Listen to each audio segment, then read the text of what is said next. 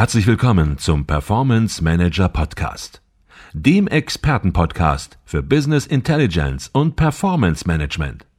Inspirationen, Know-how und Impulse für Controller und CFOs, die noch erfolgreicher sein wollen. Heute begrüßt sie Peter Blum.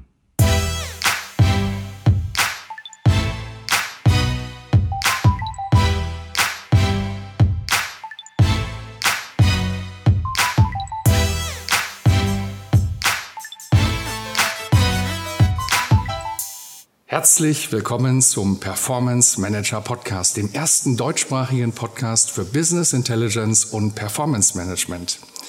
Thema der heutigen Podcast-Folge. Es geht um nichts anderes als um Veränderungen. Veränderungen in der Business Intelligence. Was wird in fünf, was wird in zehn Jahren anders sein? Was ist nur Hype? Was ist Buzzword? Aber was sind ernstzunehmende Trends, mit denen sich Unternehmen, mit denen sich Controller, CFOs heute schon auseinandersetzen sollten, vielleicht sogar müssen? Und wie stellen sich Hersteller, wie stellt sich die Firma CubeMare darauf ein? Und zu Gast heute der Vice President Sales und Marketing von der Firma CubeWare, der Ralf Pichel. CubeWare ist sehr bekannt, ist ein altes, eingesessenes Produkt, was schon sehr lange im Markt ist. Äh, kennen viele Leute, Herr Pichel. Vielleicht stellen Sie sich kurz vor, wer sind Sie, wo kommen Sie her? Ja, hallo Herr Blum, herzlichen Dank äh, vorab für die Einladung in Ihrem Podcast. Ralf Pichel, wie Sie erwähnt haben, VP Sales and Marketing bei der CubeWare. Ähm, ich verantworte diese, diese beiden Bereiche. Ich bin seit 15 Jahren in der BI-Branche unterwegs. Ich habe ursprünglich mal die CubeWare in Österreich aufgebaut und wie man hört, äh, an meinem äh, vielleicht noch österreichischen Akzent erkennbar, lebe aber mittlerweile in Bayern, im, im Herz äh, der CubeWare in Rosenheim und darf von dort aus eben unsere Agenten in diesen Bereichen führen. Bei mir läuft auch ein bisschen das Thema mit einem Team Business Enablement zusammen. Da ist ja auch ein spannendes Thema, was treibt uns, was bewegt uns, was ist so los am Markt und von dem her vielen Dank, dass ich heute hier sein darf. Sehr gerne. Herr Piel, die CeBIT war in der letzten Woche. Waren Sie auf der CeBIT? Ich war auf der CeBIT, ja. ja. Einen Tag, glaube ich, hatten Sie gesagt. Genau. Und ähm, wenn man über die CeBIT geht, dann hat man das Gefühl, die Zeit der Business Intelligence ist abgelaufen. Im letzten Jahr Industrie 4.0, in diesem Jahr künstliche Intelligenz, äh, das Internet of Things, ein Schlagwort, ähm, was über die CeBIT schwirrt. Ähm, äh, was ist mit Business Intelligence? Ja, also sehr viele spannende Themen. Wieder auf der CeBIT. Wir waren ja heuer sehr stark vertreten auf der CeBIT mit zwei Ständen. Einmal auf dem Park BI Forum, auf der anderen Seite im, im IBM-Bereich, am Stand der IBM direkt, wo uns ja eine sehr tiefe Allianz auch verbindet, neben anderen Herstellern wie der Microsoft und der Firma Infor. Ja, die neuen Themen sind total wichtig und äh, äh, wir nehmen die natürlich auch ernst, weil sie auch äh, Chancen bringen, um Unternehmen mehr Nutzen zu generieren. Wo bleibt da jetzt die Business Intelligence, wenn man nur hört, ja, Big Data, Internet of Things etc., ähm, die bleibt nach wie vor im Hier und Jetzt.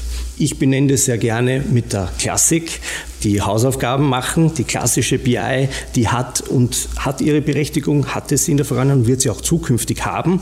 Sie wird aus meiner Sicht nur noch interessanter und spannender, weil wir mit den neuen Technologien noch weitere äh, äh Systeme und Anwendungsfälle erreichen, die wir aber dann natürlich in unsere klassische Welt zu überführen haben, weil ich sage mal drauf, was nutzt mir eine Information, wenn es einer gezielt hat? Ich muss es doch versuchen, in meine Organisation reinzubringen, über mein Reporting, über meine Analyse, auch im Planungsumfeld einzusetzen, um daraus Nutzen zu ziehen und das bestmöglich zu transportieren. Und da sehe ich uns als, als Cubeware als sehr, sehr starken äh, Softwarehersteller und Partner auch für unser Ökosystem, wo wir eben Applikationen zur Verfügung stellen, die ganzheitlich das Thema Reporting, Analyse, Planung und Simulation, aber auch die Integration und den Anschluss von neuen Themen, die uns treiben, ermöglichen können. Sie hatten gesagt, die Business Intelligence, die Zukunftsthemen sind wichtig, aber ja. wir fangen im Hier und Jetzt erstmal an. Richtig. Fangen wir im Hier und Jetzt an. Ähm, es gibt zwei große Strömungen in der Business Intelligence. Das ist einmal das Thema Self-Service Business Intelligence und auf der anderen Seite gibt es, glaube ich, gar keinen Fachausdruck. Report Factory mhm. wäre da, sage ich mal so, das, äh, der korrespondierende Begriff. Also auf der einen Seite Self-Service BI, Fachabteilungen nehmen die Dinge selbst in die Hand, bauen Berichte, ja. machen Planung, ähm, bauen ihr Business Intelligence Werkzeuge selbst auf, natürlich mit Unterstützung der IT, aber die Verantwortung und die, der Treiber, der Motor liegt in der Fachabteilung und auf der anderen Seite eben Reporting, Factory, Business Intelligence. Braucht ein Anwender einen Bericht, äh, ruft er irgendwo an, dann wird ihm der Bericht gemacht. Das Thema Business Intelligence wird komplett ferngehalten. Ja. Äh, wo ist ist CubeWare zunächst mal positioniert? Self-Service Business Intelligence oder Reporting Factory? Ja, also wir versuchen, wenn ich mir das als Informationspyramide darstelle, von ganz oben an der Spitze die Analysten, äh, dann weiter zu den Controllern. Die möchten wir natürlich bedienen. Die haben per se einen sehr starken Anspruch an Self-Service-Möglichkeiten in der Software, an Ad-Hoc-Analysen, um von bestimmten gesicherten Datenräumen weg arbeiten zu können, um dann für weitere Kolleginnen und Kollegen Standard-Reporting-Analyse oder Reporting Factory herzustellen und äh, zu gewährleisten. Ähm, wir als CubeWare sehen uns ganzheitlich in der Pyramide und haben in letzter Zeit sehr stark daran gearbeitet, den unteren Teil der Pyramide, das Fundament jedes Unternehmens, auch im Sinne der Breite zu erschließen, um auch an operational ausführende Mitarbeiter diese Prozesse zu erreichen. Dort findet sich nämlich, dort kann ich mit einer Self-Service-Software in dem Sinne, wo ich noch trotzdem etwas bauen muss, wo ich mehr Know-how brauche, stoße ich an meine Grenzen und das werde ich das Ziel nicht erreichen. Zum einen aus technologischen, komplex, äh, komplex äh, äh, weil Dinge sehr komplex sind, äh, Gründen, aber auch das Thema der Preis spielt da natürlich auch eine Rolle, weil ich natürlich nicht jedem ein klassisches Ad-Hoc-Analyse BI-Werkzeug geben kann, einfach aus Kostengründen. Also das Self-Service-Thema ist sehr wichtig, klar, aber kann ja auch nur ab einem bestimmten Punkt starten. Mhm. Und dieser Punkt muss zuerst im, im BI-Projekt davor, äh, ich sage jetzt mit unserem Ökosystem, mit unseren Partnern im Bereich der Beratung und der Implementierung, dass hier äh, bereinigte Schichten, eine Wahrheit im Unternehmen hergestellt wird, wo dann auch die Nächsten darauf aufsetzen können. Verstehe Sie da richtig? Self-Service, Business Intelligence und Reporting Factory. Die Grenzen verschwimmen auch hier. Ähm, es gibt eigentlich gar nicht mehr diese klassische Trennung, sondern es hängt davon ab, wer nutzt Business Intelligence im Unternehmen.